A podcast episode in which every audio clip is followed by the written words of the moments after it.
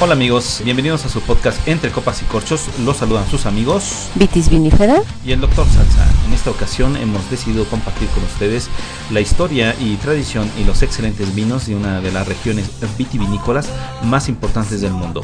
Vamos a estar moviditos por Rioja. También tenemos una entrevista con María Asunción Sáenz de Samaniego de la bodega de Rioja Alavesa, Ostato para compartir con todos ustedes. Tenemos las notas de cata de un vino típicamente riojano de la bodega Campo Viejo, eh, Reserva 2005. Después de eso eh, tendremos una sorpresa muy agradable para ustedes. Escuchas recomendaciones de maridaje. Y bueno amigos, eh, tenemos eso y mucho más, así que les pedimos que nos acompañen en esta aventura para disfrutar de los vinos de La Rioja.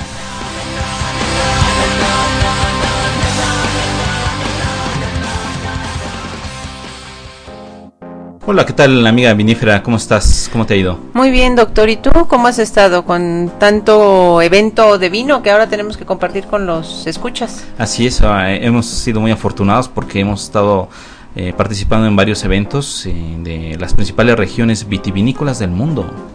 Sí, y además nos hemos repartido muy bien, de tal suerte que tú tienes de ciertas zonas y yo tengo de otras. Exactamente.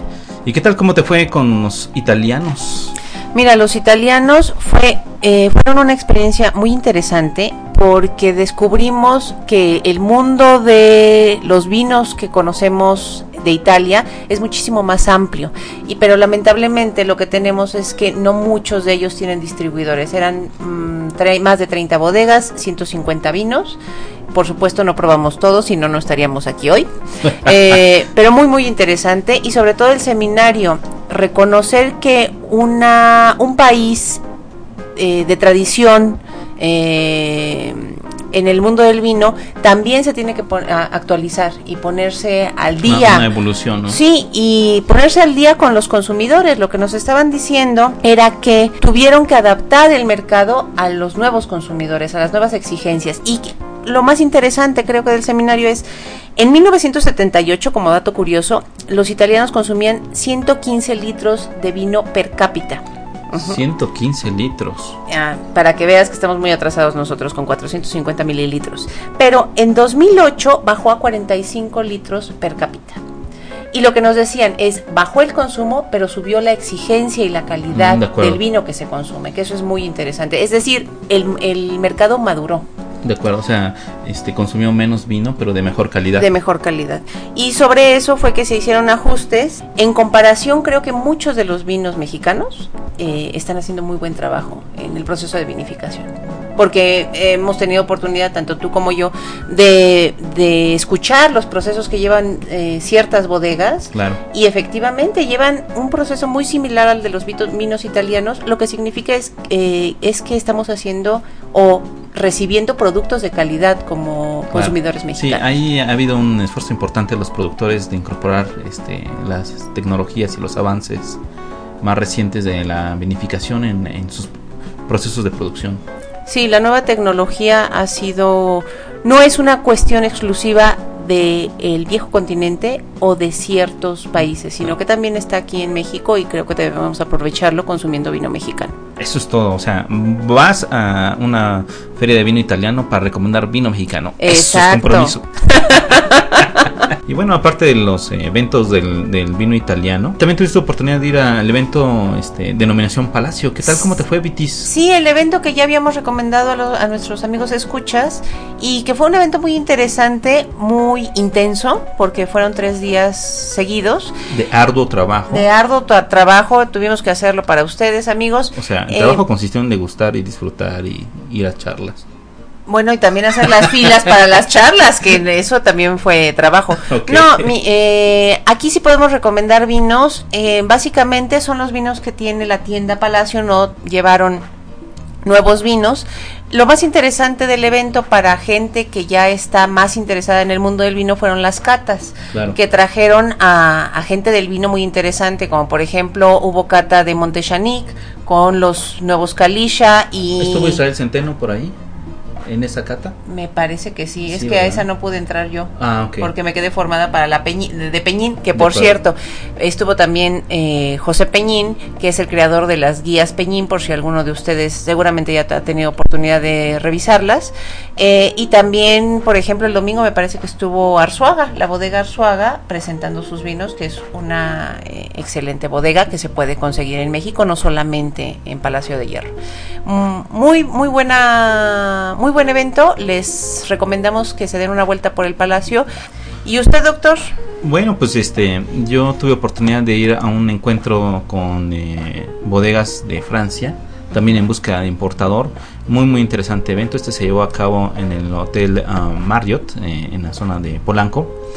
Y lo que me llamó mucho la atención es cómo eh, las bodegas están buscando eh, fuertemente el, atrapar el interés de eh, nuevas regiones como México, Asia y desde luego Estados Unidos. ¿no? Entonces ahí tuvimos oportunidad de charlar con eh, varios eh, eh, gerentes de exportación eh, que les compartiremos en algún episodio posteriormente. Muy muy interesante.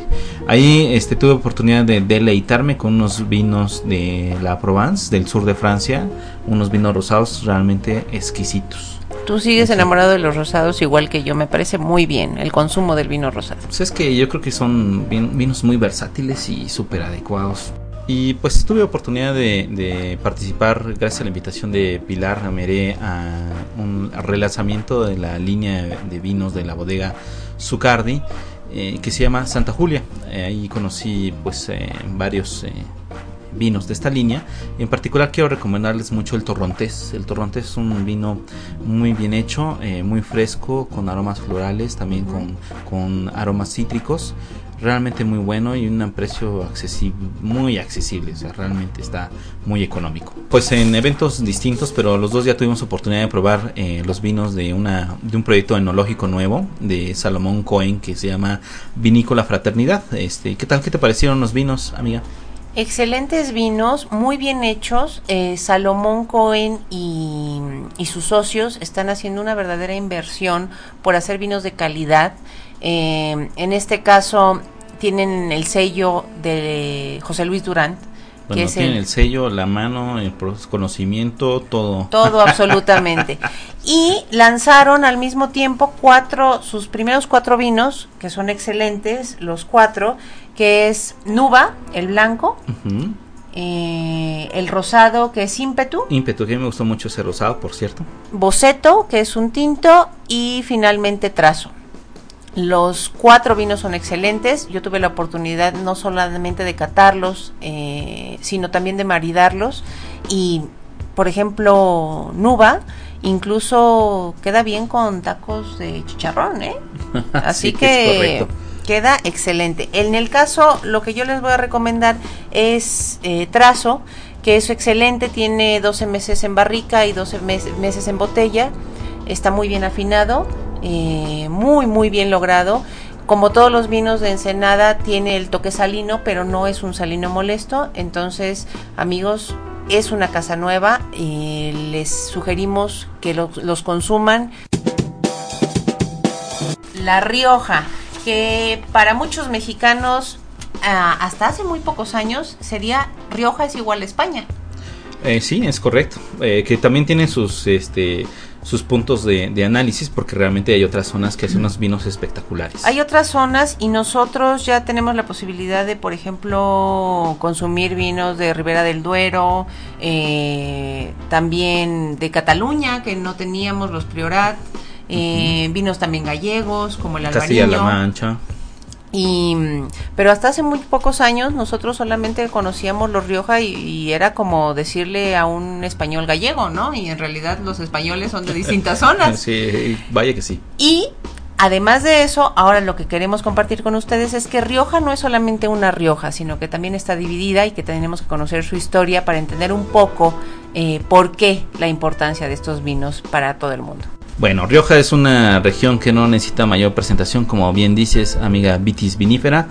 Eh, se encuentra en la parte noroeste de la península ibérica, la atraviesa el río Ebro. Colinda con Castilla y León, con País Vasco, con el que una pequeña zona de, del mismo Rioja eh, comparte la denominación de origen y también con una pequeña parte, una porción de Navarra. Se subdivide en tres grandes subzonas, ¿no, amiga? Sí, se subdivide en Rioja Alta, Rioja Alavesa y Rioja Baja. La Rioja Alta eh, cuenta aproximadamente 26.000 hectáreas, eh, genera vinos con un de grado alcohólico medio, con un cuerpo y acidez total elevada y son generalmente aptos para el envejecimiento en barricas. Ah, adelante, Perdón. A diferencia del el río Jalavesa, que tiene influencia climática tanto atlántica como mediterránea, con 12.900 hectáreas aproximadamente de viñedo, y los tintos que produce son de eh, graduación y acidez total media, aptos para el consumo inmediato, también de ahí que eh, buena parte de la producción de Rioja Alavesa sean vinos jóvenes, sin barrica o estos vinos, vinos de cosechero y que ni siquiera pasan eh, por barrica para envejecer, envejecer. Y son los llamados vinos eh, con maceración carbónica, precisamente los de esta, de esta región, aunque también hacen vinos para el envejecimiento en barrica y todos, ¿no? Crianza reserva y gran reserva. Finalmente tenemos eh, la zona de la Rioja Baja, que tiene una influencia climática mediterránea, cuenta con una superficie más o menos de 23.000 hectáreas y generan tintos y rosados con eh, un poquito mayor grado alcohólico, pero con eh, mejor extracción de aromas y de colores. ¿no? Entonces, en, general, la región más amplia pues es región alta con sus 26.000 hectáreas. Y saber que, en cada, que distintas zonas nos ofrecerán distintos vinos. Lo que tiene en particular cada una de estas subzonas son, eh, además de, microclima específico, si es atlántico o continental, pues son las características de su suelo. En la Rioja Alavesa predomina la influencia del clima atlántico y los suelos arcillo-calcáreos, situados en pequeñas terrazas eh, y parcelas de, viñedo, que es lo que nos platicaban los amigos de Ustatu precisamente. Mientras la Rioja Alta predomina el clima atlántico y tiene unos suelos que se reparten entre características arcillo-calcáreas y arcillo-ferrosos y aluviales. Mientras que la Rioja Baja posee un clima más seco y cálido debido a su influencia mediterránea, en donde predominan en ella los suelos aluviales y los arcillo-ferrosos. La historia de La Rioja es eh, milenaria realmente. Cuentan que la vitis vinífera llegó al interior de España procedente de la costa y se aclimató en las mismas tierras donde se cultivaban ya las vides silvestres. Los romanos al establecerse en el alto valle del Ebro propagaron y estimularon el cultivo de las variedades viníferas. Siguiendo la sistemática vocación de los conquistadores, se refiere al ejército romano desde luego, dar a conocer su sabiduría artesanal y satisfacer las necesidades de su propio consumo. Bueno, de la historia más reciente, eh, y llegamos al siglo XIX, es eh, en 1860, es el gran cambio en la elaboración de vinos de La Rioja. Gracias a quién? Eh, al Marqués de Riscal, que muchos de ustedes recordarán por la botella. Claro, bueno, por la etiqueta, ¿no? y en realidad hablaría muy mal del Marqués, supongo yo. Sin duda. Bueno, retomando, el, eh, gracias al Marqués de Riscal, eh, permaneció un tiempo en Francia. Es correcto, en Bordeos. En Bordeos. Trajo, llevó el modelo bordelés a, a La Rioja y lo y no solamente llevó el modelo bordelés, sino también eh, cepas, llevó Cabernet Sauvignon y Merlot y comenzó a aplicar el modelo en la elaboración de vinos. Aunado a esto, también el Marqués de Murrieta siguió el mismo procedimiento y extendieron el modelo bordelés eh, en la elaboración a, a otros vinicultores, no solamente a los de sus propios viñedos. Finalmente se dieron cuenta que el modelo no solamente podía aplicar para las uvas extranjeras, sino las autóctonas, autóctonas claro. como era la tempranillo básicamente, garnacha tinta o riojana, graciano y mazuelo. Correcto. Ahí lo que yo rescato es eh, eh, estos señores que tuvieron la oportunidad de conocer los procedimientos de vinificación en Burdeos se dieron cuenta que había pues eh, diferencias importantes en los procedimientos y en la calidad de los productos finales. Entonces decidieron eh, traer ese conocimiento que se llevaron también a viticultores, se llevaron de Francia a España y empezaron a transformar lentamente la forma de hacer vinos en la región. Eh, hay que tomar en cuenta que este proceso fue lento porque al inicio pues hubo cierto rechazo que consideraban por ejemplo el almacenamiento y el, la crianza de vinos en tonelales pequeños pues eh, bastante laborioso y costoso. Bueno, pero no solamente es la tradición y, los marqueses que influyeron en la elaboración del buen vino, sino también un evento muy importante que ocurrió en 1867, que fue la filoxera en Francia. Claro fue el gran arranque de los vinos riojanos, ya que los franceses al no poder consumir consumidos, ¿no? fueron consumidos, por la filoxera. La filoxera acabó con los viñedos de Francia. Y tuvieron que consumir vino y este vino fue riojano, que era en procedimiento el más, similar, al, al que ellos consumían. A partir de ahí fue el gran boom del vino riojano y gran exponente del vino español. Me gustan las mujeres, me gusta el vino si tengo que olvidarlas, me voy olvido. Y el primer antecedente histórico de la denominación de origen calificada Rioja se situó en el siglo XVI, en 1560, cuando los cosecheros logroñeses eligieron un símbolo que fuera testigo de la calidad, un anagrama que correspondía a un entrelazado de las iniciales de los apellidos de los componentes que se grababa a fuego en los pellejos que se enviaban al exterior. Wow. O sea, estamos hablando de un cuidado para distinguir sus vinos de, los demás, que data de 1560. Por ahí en el siglo XVII, ante el considerable aumento de los viñedos, se establecen medidas que prohíben nuevas plantaciones. Y en la época de Carlos III surgió la Real Sociedad Económica de Cosecheros de la Riojana Castellana como ampliación de la Junta General de Cosecheros del Vino de Logroño, que en 1790 celebró su primera asamblea en Fuenmayor con la participación de 52 localidades riojanas. Allí se planteó la necesidad de construir y mejorar los caminos para buscar nuevos mercados y facilitar la salida del vino riojano, sobre todo a través de los puertos del Cantábrico. En 1902 se funda la denominación de, de origen Rioja como tal y para 1991 es Rioja la primera denominación de origen que obtiene la, eh, la calificación de denominación de origen calificada. Es correcto, de toda España. De toda España. Aquí actualmente pues tenemos dos. Solamente dos, imagínate. Priorat y Rioja. Y Rioja. Bueno, y ahora, ¿cuáles son las uvas eh, que son base en la elaboración de un vino riojano? Eh, para un tinto, lo que ustedes tendrían sería tempranillo, garnacha tinta o garnacha riojana, que también se le conoce, graciano y mazuelo. Más solamente se le dice en Rioja, mientras que en el resto de España se conoce como cariñena. Para un vino blanco, lo que tendrían sería viura, malvasía riojana y garnacha blanca.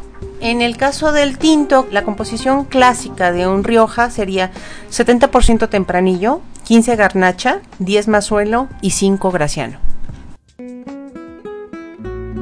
Bueno, pues vamos a ver qué te parece, Vitis, este tema, eh, interpretado por Paco Santiago. Él es originario de un pequeño pueblo de Alpujarra de Granada. Eh, y vamos a escuchar eh, una canción que se llama Bolero para recordarte de su álbum Guitarras en la Alpujarra Volumen 2. A ver qué te parece, Vitis. Vamos ahí.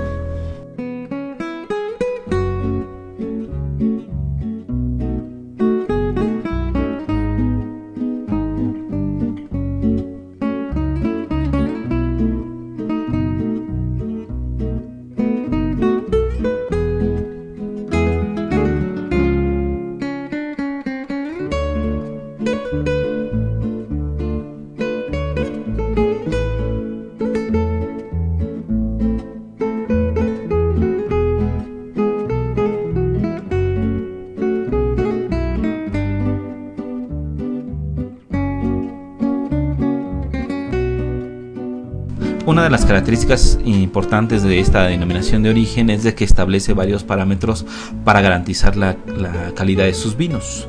Eh, establecen parámetros en vendimia, eh, como ya platicamos de ciertas cepas o ciertas variedades en particular que se ocupan, este, en los procedimientos de vinificación y en la crianza. En la crianza y guarda en barrica, pues tienen eh, cuatro categorías que son muy claras porque vienen indicadas en las etiquetas generalmente, ¿no, amiga Vitis? ¿Cuáles serían estas, estas eh, categorías. Efectivamente, doctor, tenemos cuatro categorías, que es vino joven, que también antes se conocía como vino sin crianza, aunque no necesariamente se trata de un vino que no ha pasado por barrica. Puede pasar menos de 12 meses en barrica, lo que lo catalogaría como un vino joven. Puede ser blanco, tinto o rosado. En el caso de un crianza, lo que tenemos es un envejecimiento en bodega de dos años, 12 meses en barrica y 12 meses en botella. Cuando se trata de un blanco un rosado puede ser solamente de seis meses. Ok, será un año y un año. Un año y un año. Después tenemos el reserva, que es con un envejecimiento de tres años en bodega, uno de ellos en barrica y Como dos en mínimo. botella, como mínimo. Eh, los blancos son con seis meses en barrica y los rosados reserva, por supuesto, son casi inexistentes. Claro, es que le mataría toda la frescura de, de aromas y sabores frutales, se los mataría a la barrica. Recuerda nuestro episodio anterior de vinos rosados, ¿sí Sí, no? Lo remitimos a la Vía Rose. Très bien. Finalmente, el Gran Reserva, que tiene que tener 5 años en bodega, 24 meses en barricas y 36 meses en botella. Eh, algunos, debemos aclarar que algunas bodegas deciden darle más tiempo en barrica, eh, pero eso es- decisión eh, del bodeguero. Finalmente, estas, eh, este tiempo en meses en barrica y en botella es el mínimo que exige la denominación de origen calificada. Entonces, este, resumiendo un poquito, amiga Vitis vinífera, a ver, vamos a intentar dejarlo más claro. Vinos de crianza es, es dos años en, en bodega, uno en barrica y uno en botella. El reserva serían Tres años tres en bodega, años, ajá, uno en barrica, dos en botella, de acuerdo, y el gran reserva, dos años en barricas, tres en botella. de acuerdo. Y ahora, ¿por qué tienen esta calidad los Rioja? Porque la bodega no permite la venta antes de que evolucionen en botella. O sea, ellos se toman el, el- el tiempo para dejar evolucionar y madurar el vino en sus propiedades, digamos. Y es eh, cuando ellos consideran que ya está adecuado para la venta, lo, lo sacan. Efectivamente. Por Sí. eso cuando tú compras un Rioja, puedes abrirlo en el momento de la, de Claro. la compra y no tienes que guardarlo en tu cava ni tener un cuidado específico porque ese cuidado ya lo tuvo la bodega. Y bueno, amiga, este, tuvimos oportunidad en el restaurante Vico, en la zona de Polanco, de tener un encuentro con eh, los propietarios de una bodega típica de La Rioja Alavesa, eh, que se llama Ostatu. Efectivamente, tuvimos la oportunidad de que compartieran con nosotros su pasión por el trabajo que están realizando cuatro hermanos. Eh, a México vinieron Gonzalo y María Asunción Sáenz de Samaniego y ella fue la que nos regaló una entrevista para Entre Copas y Corchos. Vamos a escuchar lo que nos comparta, nos comparte María Asunción. Escuchemos a nuestra invitada de honor, a María Asunción. ¿Qué nos cuentas rápidamente sobre la historia de esta bodega Ostatu? Bueno, pues Bodegas Ostatu está, eh, estamos en Rioja Alavesa, que es una subzona dentro de la denominación de origen Rioja. Y bueno, la familia ha estado vinculada al viñedo y al vino desde hace varias generaciones. De hecho, contamos con documentos y que nos hablan de propiedades ya desde el siglo, desde el siglo XIV. ¿m? En lo que yo venía pensando en el auto cuando venía hacia acá, que esta bodega estaba haciendo vino antes del descubrimiento de América, que habla de un legado histórico pues impresionantemente largo, ¿no? Hoy día, ¿quién está a cargo de, la bodega y de los viñedos? Sí, mira, la bodega, eh, ahora, mm, bueno, ya desde el año 2000 hemos un poco tomado la, la bodega, o bueno, tomado la bodega, llevamos un poco la gestión ya, la, la tercera generación, ¿no? Estamos yo y, y, y tres hermanos más. ¿m? Cada uno tiene su, su función, su parte de, en la dirección. Y bueno, uno de los hermanos se encarga de la viticultura, otro de la enología y Gonzalo y yo, que somos los que estamos aquí, pues llevamos un poco, Gonzalo lleva un poco la parte técnica también y la parte comercial, ¿eh? junto conmigo. Hoy día estamos platicando de, de este compromiso que existe entre la tradición y la incorporación de nuevas tecnologías, de nuevos avances en las ciencias de la viticultura y de la vinificación. Me platicabas que eh, de mayor o menor grado en España este, ya se ha estado incorporando esa tecnología. a muchas bodegas y que habría que regresar un poquito a lo básico. Sí, un poco lo que, lo que hemos estado comentando es que yo creo que en el caso de Ostatu, eh, creo que tecnología y tradición van, van muy unidos y es inevitablemente, inevitable que, que vayan de la mano, ¿no? Como te comentaba antes, eh, creo que durante los últimos años eh, todas las bodegas en el caso de Statu también, pues creo que la tecnología eh, ha estado al alcance de todos, la tecnología ya ha entrado hace años en las bodegas y ahora mismo yo creo que hay una vuelta, hay una vuelta un poco a darle más importancia al origen, ¿no? al origen del vino, que no nos olvidemos que es la uva y es el viñedo. Ese respeto al viñedo, ese respeto a los suelos, ese respeto un poco a todo el al medio ambiente que rodea esos viñedos y que es lo que luego nos va a definir un poco las características de nuestros vinos que, lo, que los hacen además únicos e irrepetibles, ¿no? Porque cada viñedo al final es un lugar único e irrepetible, no es un... De acuerdo. De acuerdo. ¿Cuáles dirías que son los retos actuales de, de La Rioja eh, con esta competencia que se ha venido, pues, eh, digamos, intensificando con otras regiones productoras de vinos de calidad?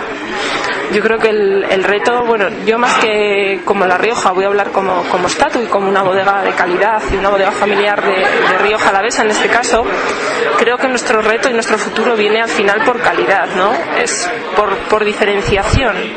Creo que la globalización ha llegado al mundo del vino ya hace años, eh, los vinos se mueven por el mundo sin fronteras.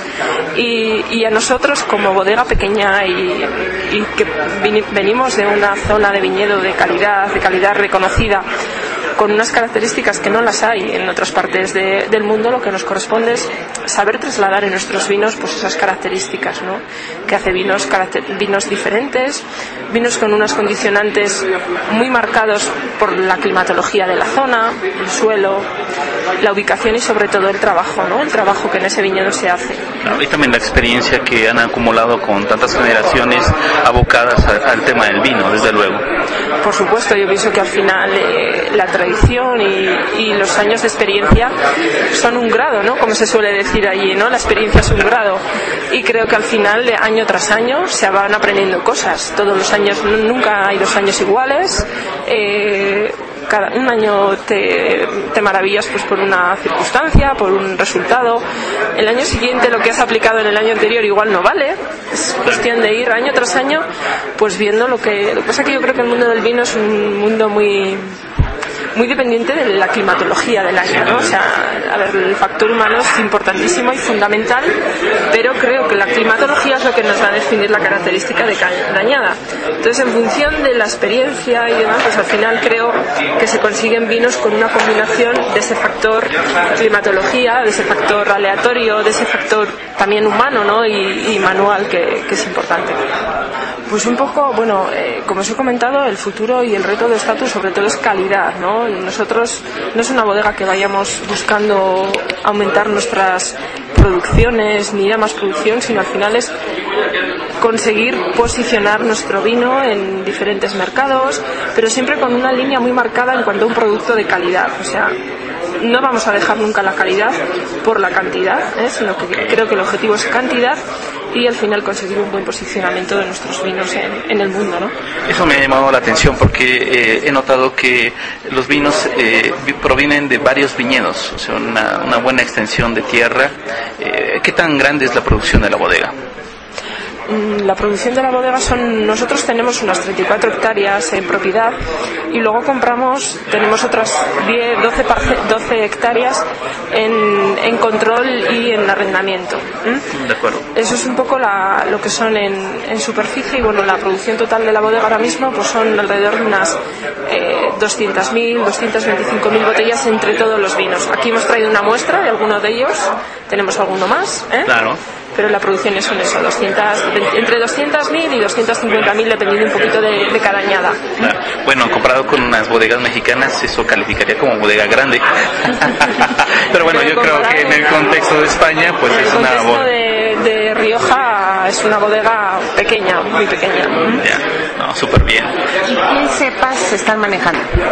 Variedades, nosotros les llamamos eh, variedades, ¿eh? Las variedades. Las variedades de uva que nosotros manejamos es, también hacemos, bueno, aquí hemos traído una muestra de tintos, pero también hacemos un blanco. ¿Mm? En blanco tenemos las variedades de Viura y de Malvasía, principalmente, y algo de garnacha blanca.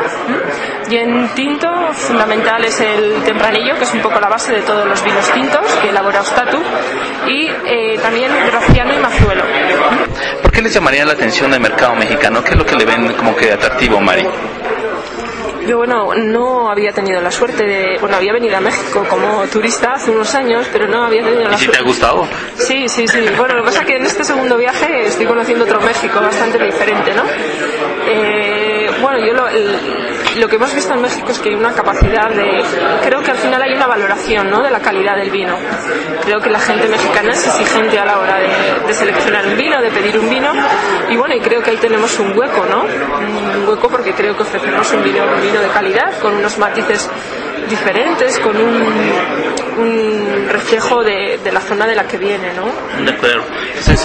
Y ahora, perdón, y ahora has venido, ya que tienes la experiencia como turista y ahora en plan de negocios en México, ya has probado la comida mexicana. ¿Cómo le viene a tu vino? Pues mira, eh, hemos probado algo, pero es que fundamentalmente vamos, estamos visitando restaurantes de comida española porque es donde más presencia tienen nuestros vinos.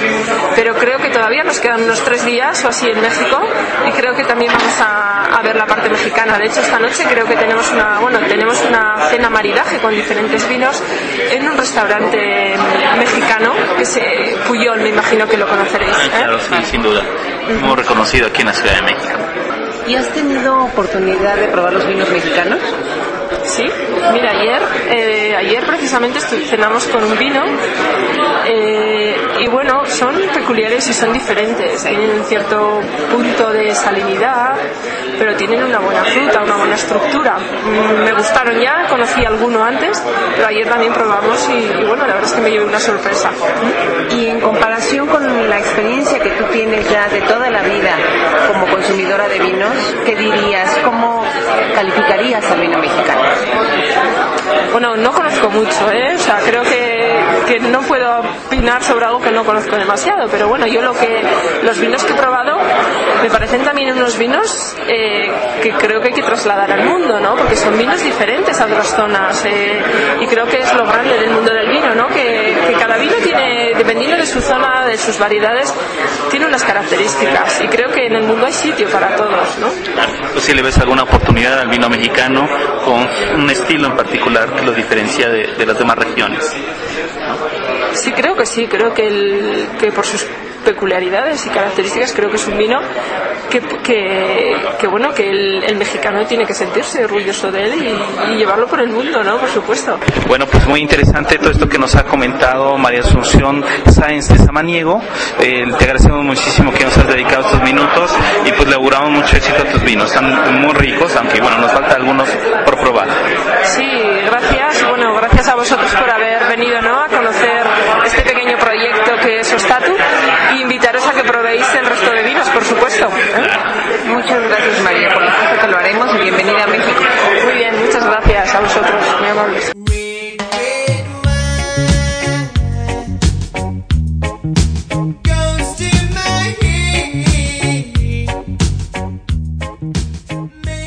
Pues muy interesante todo lo que nos compartió eh, María Asunción eh, sobre sus eh, vinos, sobre la historia de su bodega que es bastante amplia y, realmente amigos les recomendamos mucho sus vinos, sus tres, el, el Ostatu, el Laderas de Portillo y el Gloria de Estatu, son vinos muy muy ricos, muy equilibrados, eh, muy buenos. Sí, y además eh, algo que tenemos que compartir Sí, esa tradición eh, muy española de incorporar a los niños desde muy muy pequeñitos al mundo del vino. Es un tema interesante, ¿no? La receta es maravillosa, eh, que es eh, pan tostado con vino eh, rociado y cubierto de azúcar. Y los niños le entran a eso, amigos, como no tienen ni idea. Si algún día tengo uvitas, les voy a dar pan tostado con, con vino para que se O sea, aclimaten. va a ser tu mollete vinífero, ¿no? Pero por supuesto, de desayuno, comida y cena. No, de cena, se lo daban de cena. Bueno amigos, pues, ¿qué les parece si pasamos a, a la cata? Vamos a aprovechar este momento para presentar a nuestro invitado, pues nos ha acompañado en la grabación de este episodio nuestro amigo Vinífero. Hola Vinífero. ¿Qué tal, doctor? Muchas gracias. Muy buenas tardes o buenos días, según la hora en que nos estén oyendo. A Es correcto. todos los escuchas. Esperemos que sean buenas noches y que estén en su casita acompañándonos con este vino que vamos a catar hoy, amigo. Bueno, pues este el día de hoy elegimos un vino eh, de la de la región de Rioja, este que consideramos que está de precio accesible y que todo el público a lo largo de México tiene acceso a él, ¿no? Vitis. Efectivamente, doctores, vamos a catar esta vez, como ya les habíamos anunciado, un Campo Viejo Reserva, eh, en este caso un Reserva 2005, y el precio es muy accesible y equilibrado respecto a la calidad que nos ofrece. Ah, oscila en unos 205, 210 pesos y es altamente recomendable. Muy bien, pues pasamos a la fase de vista. ¿Qué, qué encontramos en vista, amigo vinífero? Pues vemos que es un vino con un color rubí oscuro, muy clásico también en esta cuestión de los riojanos. Eh, tenemos un ribete de color naranjita, lo cual nos habla ya de una cierta antigüedad del vino. Y si lo pones a trasluz, pues se ve muy límpido, se ve un, un rojo, diré yo, brillante, en, en el sentido de que eh, hay luz ahí, ahí adentro, ¿no? Con unos reflejillos ahí en, en tonos eh, medio teja que rebotan de la luz del, del sol. Eh, una agradable vista, definitivamente. No se le notan piernas, lágrimas. Este, lo podemos eh, colgar de la copa y bueno, no, no se aprecia De esa acuerdo. parte. ¿no? Bueno, pero antes de que nos, eh, nos regañe a los amigos de Ensenada, recordemos que la parte de la vista no es determinante para la... eh, que no habla completamente sobre la calidad del vino. Nada más ahí se puede identificar si está el vino sano o no. Bueno, Sí, doctor, claro. de- dirá- a ver, dirán misa, pero no, amigos, Pero acepten que de la vista nace el amor. Por supuesto. Y este vino se ve estupendamente bien. ¿Verdad Y que no tiene ningún- Sí, por supuesto. y no trae residuos ni nada. Tiene un color muy claro, se ve muy limpio. ¿Cómo la encuentras en nariz, amiga? Pues mira, yo lo veo frutal, pero al mismo tiempo sí se nota el paso por barrica, que en este caso fueron 18 meses. La bodega decidió dejar los seis más que el mínimo que exige la denominación de origen calificada. Se reconoce fresa, cereza, pero también se reconoce pimienta, la pimienta de barrica, algo de vainilla. Eh, en segunda nariz se reconoce ciruela pasa Ah, sí, muy rico. y francamente muy equilibrado, no desentona el alcohol sobre los olores primarios, los aromas primarios. eh, me parece que es un vino muy bien hecho y, y en nariz eh, muy muy bueno. No, En paladar noté un, un poquito que despunta la acidez, como comentabas, amigo vinífero, pero realmente es un vino que este, tiene ese equilibrio entre fruta y madera. O sea, realmente sí tiene esos aromas de, de vainilla, como dice vinífera. Eh, bueno, también en paladar se perciben. Este, una tenicidad muy controlada, muy suavizada. Sí, más suave. Y este, es un buen vino.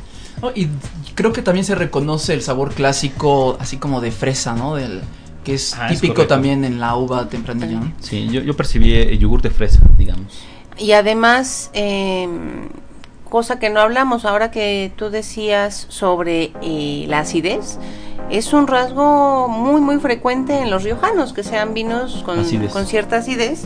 Eh, en este caso de persistencia, bueno, no sé, 6, 7 caudalias, 6, 7 segundos, persistencia media alta, y pero de cuerpo ligero, muy baja tanicidad, eso hay que decirles, eh, decir a, la- a los escuchas que no es un vino muy tánico, es más Sí. ácido que tánico. Sí, por supuesto.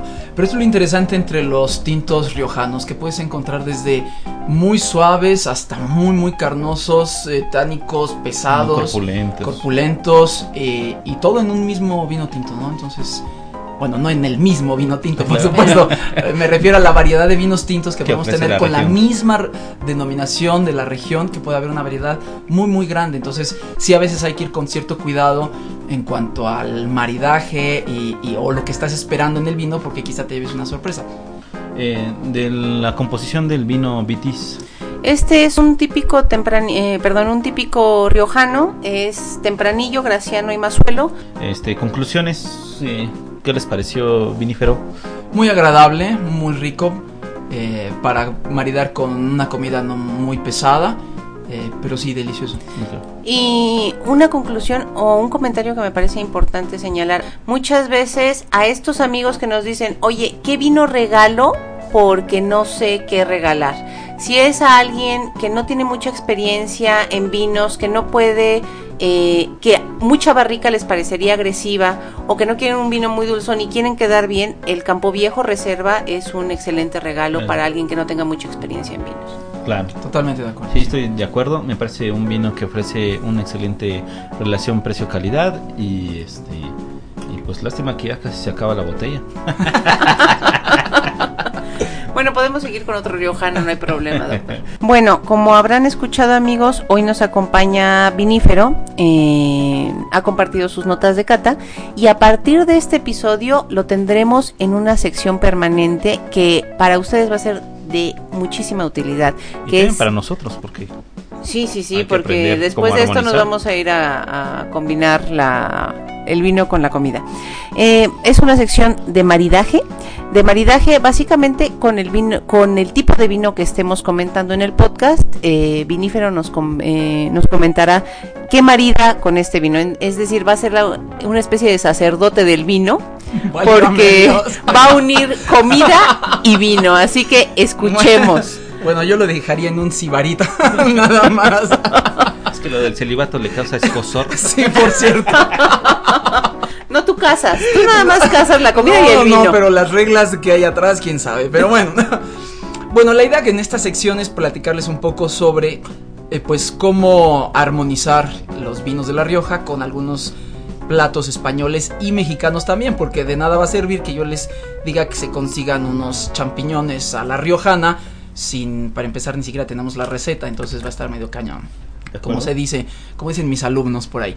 Y bueno, la regla de oro en todo maridaje creo es el de combinar la gastronomía local con el vino local. Entonces voy a empezar hablando de los maridajes españoles y bueno, por ahí estaremos comentando en- entre calando las sugerencias para hacerlo con la comida mexicana. Particularmente empezando con los blancos, esos blancos secos y jóvenes que se utilizan mucho para aperitivos o para acompañarlos con queso de cabra, ensaladas, mariscos, unos calamares rellenos.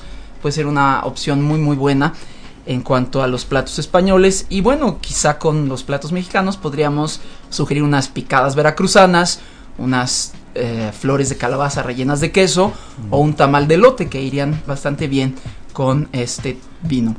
En cuanto a los vinos de crianza, podríamos pedirle un vino blanco de crianza pescado con bacalao. Fíjate qué curioso, pero en, en La Rioja, a pesar de ser una región interna dentro de, digamos. ajá, dentro, de- o sea que no tiene costa, eh, pues consumen muchísimo bacalao y ahí lo preparan de una manera muy especial. Bacalao, bagre, trucha, que puede quedar muy rico con un blanco de crianza.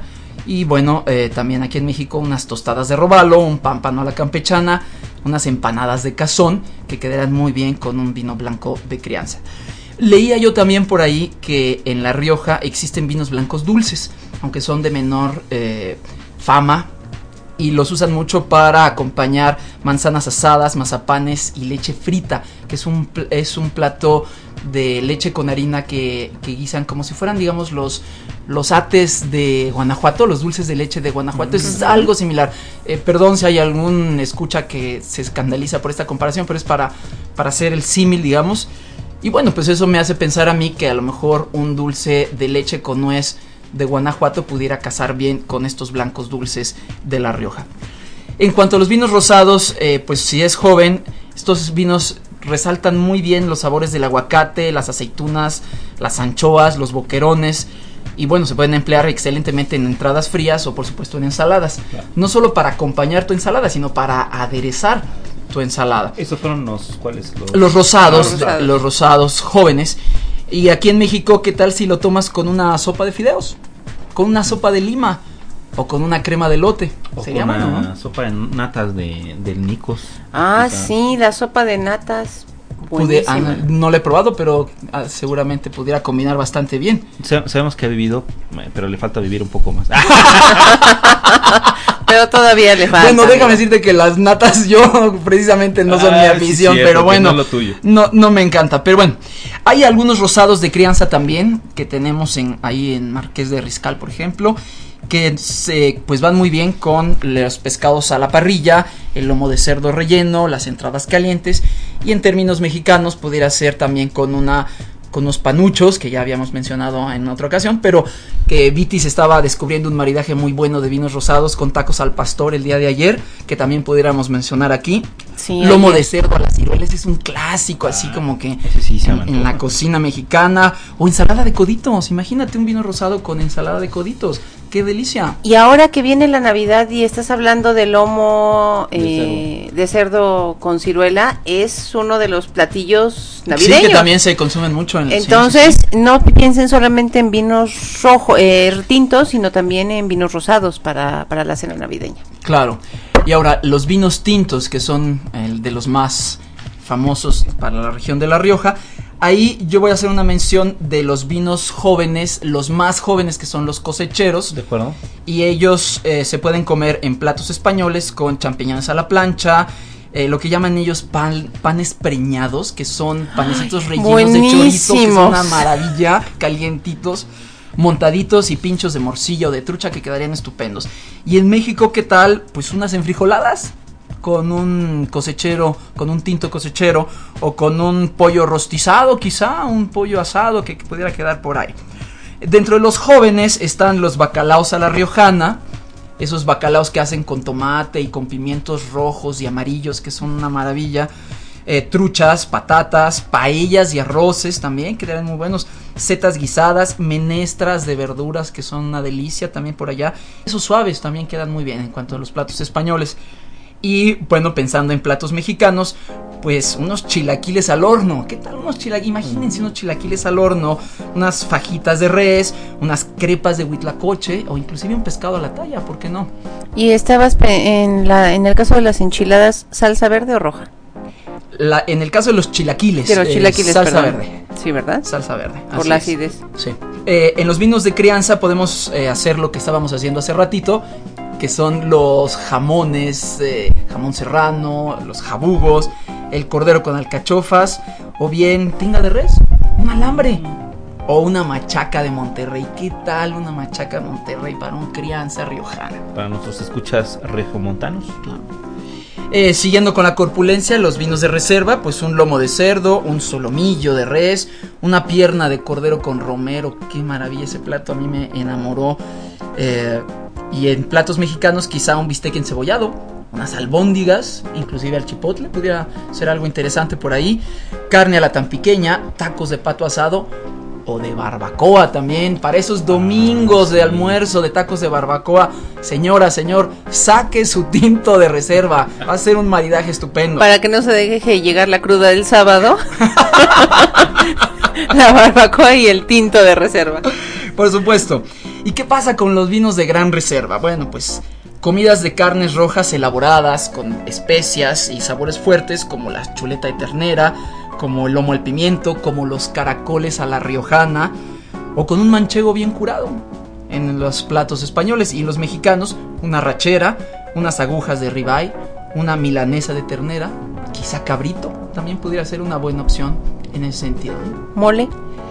En- Quién sabe aquí, eh, me iría yo un poco de tiento con, con el mole. A lo mejor yo, yo, me, yo preferiría quizá otro vino, no. mm, Bueno, sería cosa de probarlo, pero. Y de probar el mole, porque estaba pensando en un. No es un- lo mismo un mole de olla que un mole Sí, negro. claro, sí, por Claro. supuesto. Sí, un Sí, mole mole negro, un mole de poblano. pi- poblano, de Pipián. pipianes y esas cosas que, que quizá. Pero bueno, ahí en el restaurante este azul y oro de Ciudad Universitaria, que hay, es así como que uno de los santuarios de la gastronomía nacional. Eh, ahí hacen unos patos con mole negro que a lo mejor podrías pedir. Ravioles de pato, De pato, con mole negro y, y tú le pones el mole a tu gusto con frambuesas que es una maravilla, sí, por supuesto. Sí. Y bueno, finalmente para los postres, pues también hay tintos dulces dentro de la Rioja. Y se acostumbran eh, postres de natas, precisamente, peras en almíbar, arroz con leche. Y si tuviéramos la fortuna de encontrarnos uno en México, pues qué tal con unas palanquetas. O con el mismo arroz con leche, pero aquí en el estilo mexicano. ¿no? Son algunas recomendaciones muy rápidas, no- me entretengo mucho en ellas, pero hay una variedad para contrastar entre el plato clásico y bueno, la fortuna para nosotros, eh, como paréntesis, que en la Ciudad de México sí tenemos muchos restaurantes españoles donde Ah. podemos pedir estos platos y quizá combinarlos con el vino riojano de nuestra preferencia. Yo añ- añadiría que realmente hay eh, restaurantes españoles muy buenos a lo, largo, a lo largo de todo el país. Sí. Eh, no es exclusivo de la Ciudad de México, pero Sí, sí, bueno, tenemos mm, una, una liga histórica pues, sí, muy fuerte en ese sentido, ¿verdad? Y bueno, por supuesto los platos mexicanos que también eh, dan mucho que hablar y mucho que explorar, sobre todo con estos maridajes, ¿no? Y que estamos próximos a, a celebrar que se nombrará la gastronomía mexicana Patrimonio Universal Intangible Ah, de sí, la el humanidad. 19 de noviembre, ¿no? Es el- la declaratoria oficial. Estamos Así es. cerca de esa fiesta y debemos hacer una gran comilona con grandes vinos. Mexicanos. Ese día, por supuesto. De La Rioja y de muchas regiones. No, e- ese día tocan mexicanos. Ese día toca. Bueno, sí. Ese día creo que toca. sí, hace más sentido. Pues bien, esa fue la recomendación. Espero que la puedan encontrar y que se animen a probar alguna de ellas. Muchísimas gracias, doctor Salsa, Vitis Vinífera, No, por este espacio que me dan la oportunidad de Bienvenido. compartir con ustedes. Muchas gracias. No, pues muchas gracias a ti y bienvenido a esta, a esta aventura del podcast. Muy bien amigos, pues ¿qué les parece si pasamos algunas recomendaciones para el público escucha de los vinos de Rioja? Y comenzamos con los clásicos riojanos que encontramos en el súper, pero también podemos encontrar en tiendas especializadas. Eh, por supuesto, como ya lo habíamos dicho, el marqués, eh, los herederos del marqués de Riscal, el marqués de Murrieta también, Viña Tondonia, que lo encuentran en el súper, en cualquier súper. O- o también hay unos más elaborados que están en la castellana. Y Bueno, sí, más, elaborados me refiero a... a que sean crianza. eh, Reserva y reserva gran y, reserva. gran reserva, pero un crianza lo podrán encontrar en, eh, en el supermercado. Y el Muga, que yo lo he probado y es un muy buen vino y es excelente. De acuerdo, yo les recomendaría mucho eh, los de la bodega Rioja Alta, así se llama. Los encuentran en eh, la europea. Eh, tuve oportunidad de probar uno que se llama LAT 42, me gustó mucho, los recomiendo. Eh, siempre me han gustado mucho los LAN, joven, este, crianza, reserva y gran reserva, los recomiendo mucho. Ahora, de corte más moderno, este, les recomendaría yo los Ijalba. Eh, son vinos que eh, hace una bodega que tiene el espíritu eh, de innovación en, en la región. Sus vinos son con cepas autóctonas pero no tan conocidas eh, y son buenos vinos. Y aquí en el distrito los encuentras en, Ah, en la Villa de en Madrid. Bacus también, ¿no? Ah, y en Bacus también los encuentras. Sí. Sí, en tiendas especializadas. Y tienen por ahí uno, un vino joven que está también en anaquel de, de supermercado. Bueno amigos, pues este ha sido nuestro episodio, nuestro primer episodio dedicado a la región de Rioja. Pero es que tanta información porque todavía nos falta platicar sobre la evolución que ha vivido esta, esta región vitivinícola. Y eso lo dejaremos para el siguiente podcast. Pero les agradecemos muchísimo que nos hayan descargado. Leemos sus comentarios en el mail copasycorchos.gmail.com Eh, la descarga, por supuesto, de los otros episodios y más información de cada uno de los temas en www.copasycorchos.com, en Facebook como Copas y Corchos, En Twitter tenemos nuestras cuentas. Si quieren seguir a las aventuras de Vitis Vinífera, eh, su cuenta de Twitter es arroba vvinífera. eh, para vinífero es arroba vinífero. Muchas gracias. Y para el doctor Salsa, su cuenta es arroba drsalsamx. Pues muchas gracias amigos, espero que les haya gustado y pues por acá nos seguimos escuchando. Hasta luego amigos. Hasta la próxima y buen provecho.